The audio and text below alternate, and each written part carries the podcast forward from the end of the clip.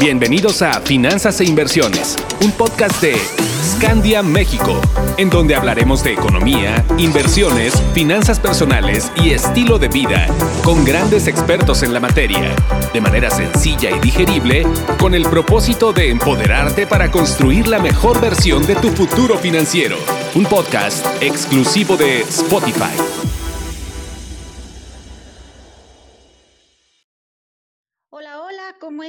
Bienvenidos a nuestro sexto episodio de Finanzas e Inversiones y el tema de hoy es retiro y declaración de impuestos. Soy Carla Costal, Financial Planner de Scandia México y me da mucho gusto estar de nuevo con ustedes. Ya llegó, ya está aquí, abril, mes en que las personas físicas tenemos que cumplir con nuestra obligación y realizar nuestra declaración anual de impuestos. Y aunque ya nos dieron la buena noticia de que el SAT nos dará prórroga para presentarla, no debemos dejarla para el último momento. Pero así como tenemos la obligación de declarar, también tenemos el derecho a deducir. Y qué mejor si empezamos a recibir dinerito por ahorrar para nuestro retiro. Nuestro invitado del día de hoy es una persona que desde que inició su carrera en el medio ha estado muy de la mano con sus clientes y de su equipo comercial, que sabe y entiende cuáles son esas necesidades que se tienen y cómo darnos respuesta no solo con la teoría, sino desde su experiencia en el campo y en la práctica. Y me refiero a Rodrigo Íñiguez, quien es el Head of Sales del segmento Wealth, así como director comercial del canal de agentes y Affluent de Scandia México. Bienvenido, Ro. Es un gustazo poder tenerte como invitado. Hola, Carlita. Buen día. Saludo para ti y toda tu audiencia. Y, muy contentos de compartir experiencias y aprendizaje alrededor del retiro y de los impuestos. Muchas gracias. Oye, Ro, en episodios anteriores hemos platicado ya sobre el tema de planes personales de retiro y los beneficios fiscales que tenemos al ahorrar en estos, pero vamos empezando con el tema del mes las declaraciones anuales de personas físicas. Ayúdanos un poquito a entender qué es la declaración anual. Pues mira, Carla, yo, yo creo que la declaración anual es como rendir cuentas de manera formal a, la autoridad fiscal y, en ese rendir de cuentas es hacer un balance entre lo que debo de pagar y, en algunos casos lo, lo, que debo de recuperar. Eh, para algunas personas, en, su mayoría, eh, la declaración la hace la propia empresa para la cual trabajan, eh, pero para otras toman el derecho y asumen el, poder de, ser ellos quien declaran, que además cada vez es más sencillo y, muy intuitivo, para, para, poder aplicar algunas deducciones que, como sabes, las más comunes son de, pues deducir o, reportar los intereses de tu crédito hipotecario, eh, el, tema de seguro de gastos médicos mayores, gastos dentales. Hay diferentes tipos, diferentes categorías de, gastos que además de ser un gasto, lo, también te puede generar una, una disminución en, en el pago de impuestos. Claro, Oye, ¿y quiénes son las personas o quiénes somos los que tenemos esta obligación de presentar la declaración, porque hay muchas dudas al respecto. Es como, mm, pareciera que no, pero sí todavía resulta ser un poquito complicado entender quién sí debe hacer declaración y, quién, y quiénes no deben de hacer declaración.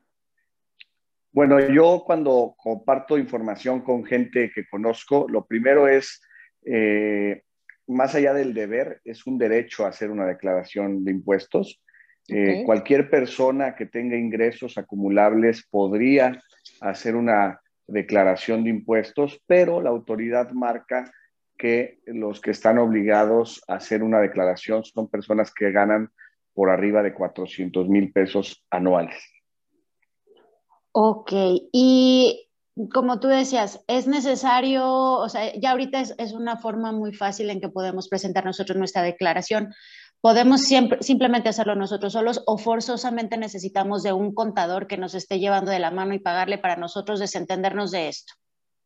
Eh, pues mira, dependiendo la complejidad de tu contabilidad, porque existen personas que tienen una contabilidad eh, más compleja, ya que tienen diferentes fuentes de ingreso y que, que tienen que, eh, que ir de la mano con un contador, pero yo te diría que las personas, diríamos, de a pie, eh, eh, la autoridad ha avanzado de manera muy, muy importante, eh, prácticamente para que des una revisión de, de, de, tu balance en tema de impuestos, cotejar que tus constancias y tus gastos coincidan con la información, dar clic, enviar e incluso ha avanzado tanto la autoridad que en tres días puedes llegar a recibir tu devolución eh, entonces yo te diría, si eres curioso, si eres una persona que le gusta hacer sus propias cosas, no tendrás problema y no tienes que ser una persona que se especialice en contabilidad para hacer tu declaración. Y en cambio otros que de repente se complica un poco la, declaración o que también somos cómodos, eh, le delegamos a un contador o un fiscalista nuestra, nuestra declaración. Ok, oye, con datos del SAT, resalta que al 21 de abril del año pasado, del 2020, se han presentado eh, alrededor de 4.252.000 declaraciones de personas físicas, que es un incremento o representa un incremento del 32% en contraste con el 2019. Pero de la población económicamente activa de octubre a diciembre del, del 2020, que son aproximadamente 53 millones de personas, esto representaría solo el 8% de personas que están realizando sus declaraciones. ¿Por qué crees que, que, no estamos haciendo declaración? ¿A qué le tenemos miedo al hacer la declaración, Ro? Muy buena pregunta. Pues mira, lo primero es que estamos en un país donde la inclusión financiera eh, eh, está muy alejada de, ser eh, el ideal, ¿no? Hoy únicamente están incluidos en el, sector financiero alrededor de 35 millones de personas. Para que te des una idea, en Colombia más o menos son 23 millones, ¿no? Y, y somos 2.5 veces más grandes que, ellos. Entonces, yo creo que una de, de los temas es la informalidad. Eh, eh, dos es la desinformación y tres, un poco los mitos, ¿no? Que, parecería que hay un temor hacia la autoridad fiscal entre desconfianza y, que a veces dices, prefiero no pedir mi devolución porque no quiero tener problemas con la autoridad. Entonces, entre mitos y creencias, entre desinformación y por otro lado la informalidad, creo que por eso nos alejamos tantas personas en hacer nuestra, nuestra declaración y que, y que al mismo tiempo, eh, el no hacer nuestra declaración, estamos dejando dinero en la mesa que podríamos recuperar eh, eh, en, favor de nuestra familia.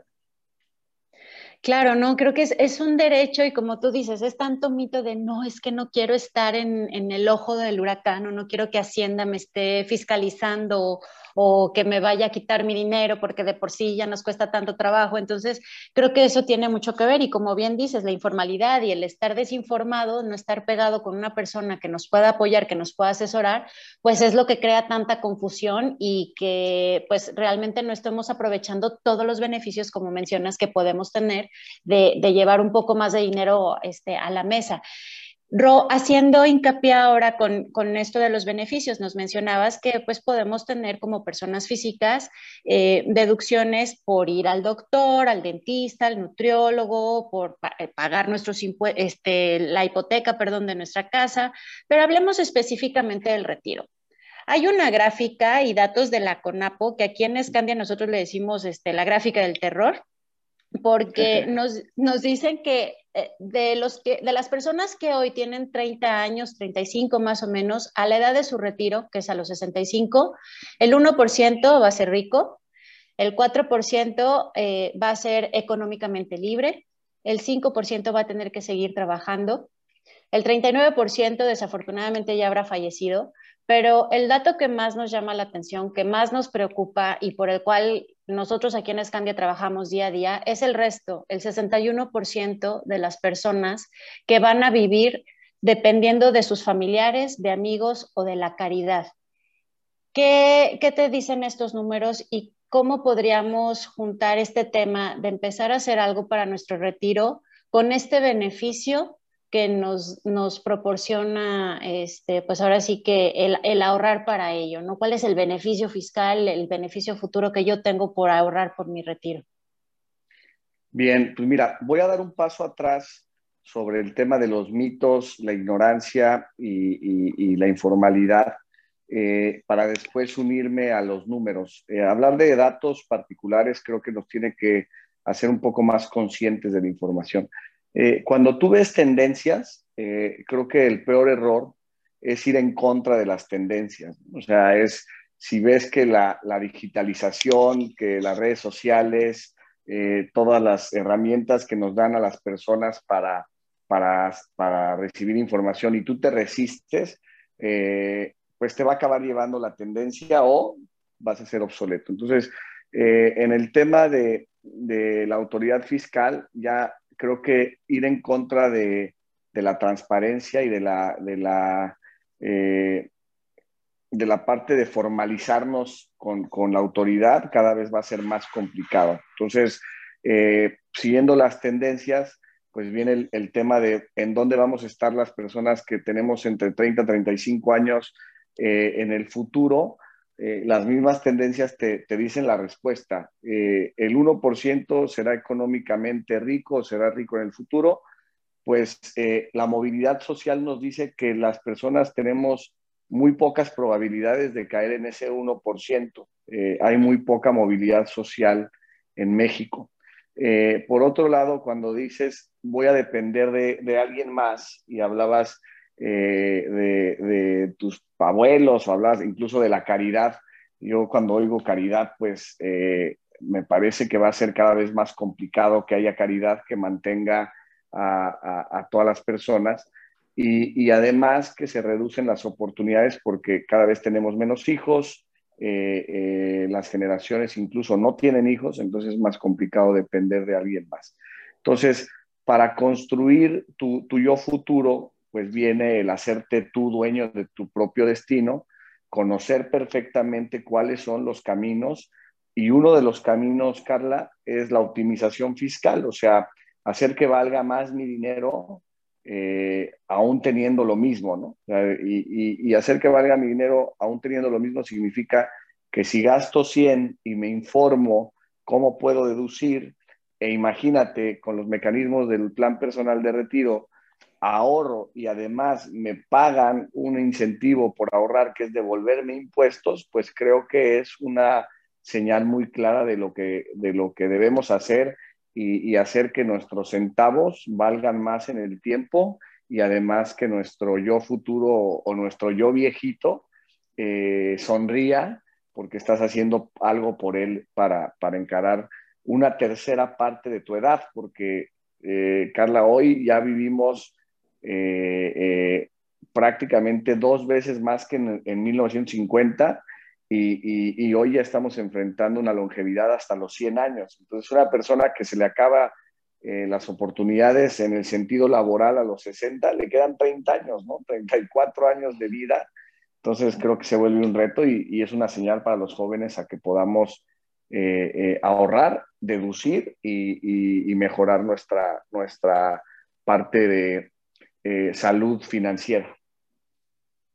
Claro, ¿no? Tomar el, control del volante, no ir de copiloto, ¿no? Es, un viaje a nuestro futuro que, pues que vamos avanzando kilómetro a kilómetro, paso a pasito, pero qué mejor que nosotros tomar ese control, ir al volante y decidir hacia dónde queremos llegar, como tú dijiste, como bien dijiste, construir nuestra mejor versión de nuestro futuro financiero, tuyo futuro, que, que nos sonría. Y me encanta, Mira, me encanta mucho la forma en que lo comentas de tomar el volante y, fíjate lo interesante.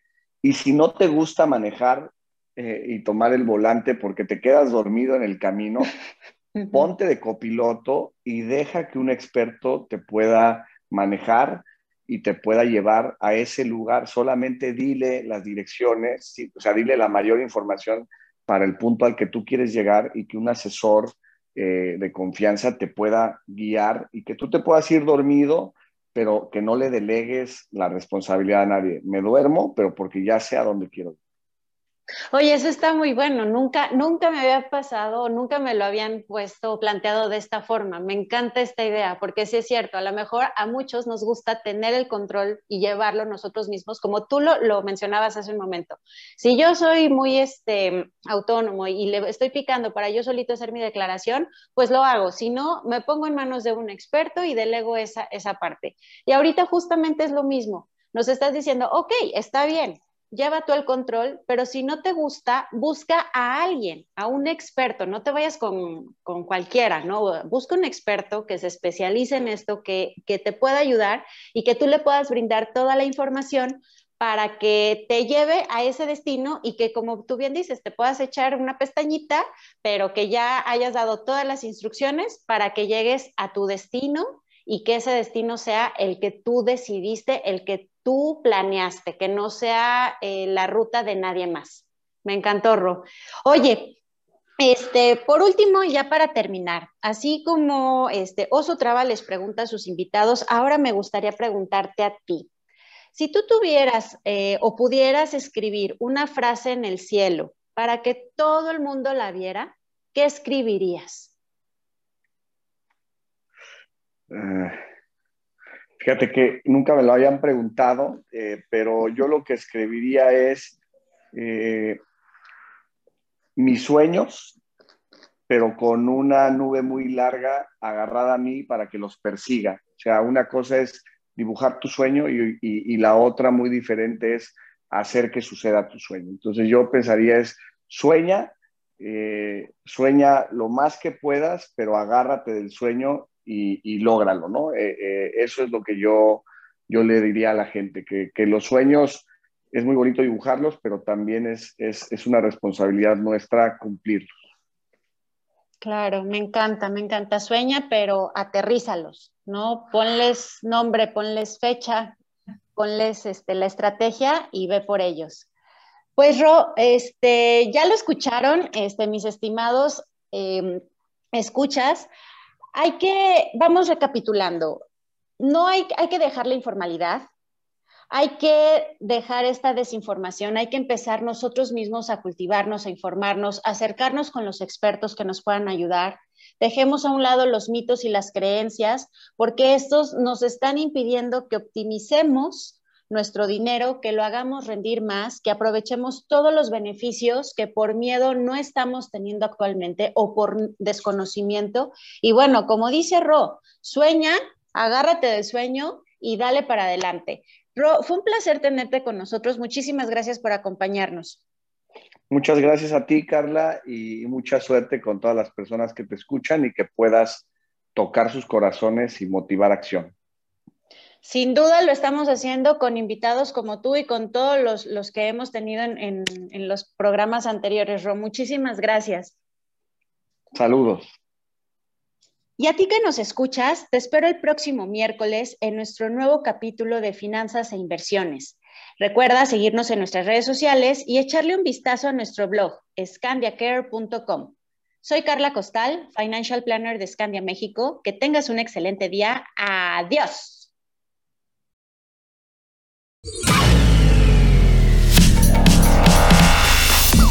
Encuentra más información sobre finanzas e inversiones en nuestras redes sociales, arroba Scandia México y en nuestra página web www.scandia.com.mx.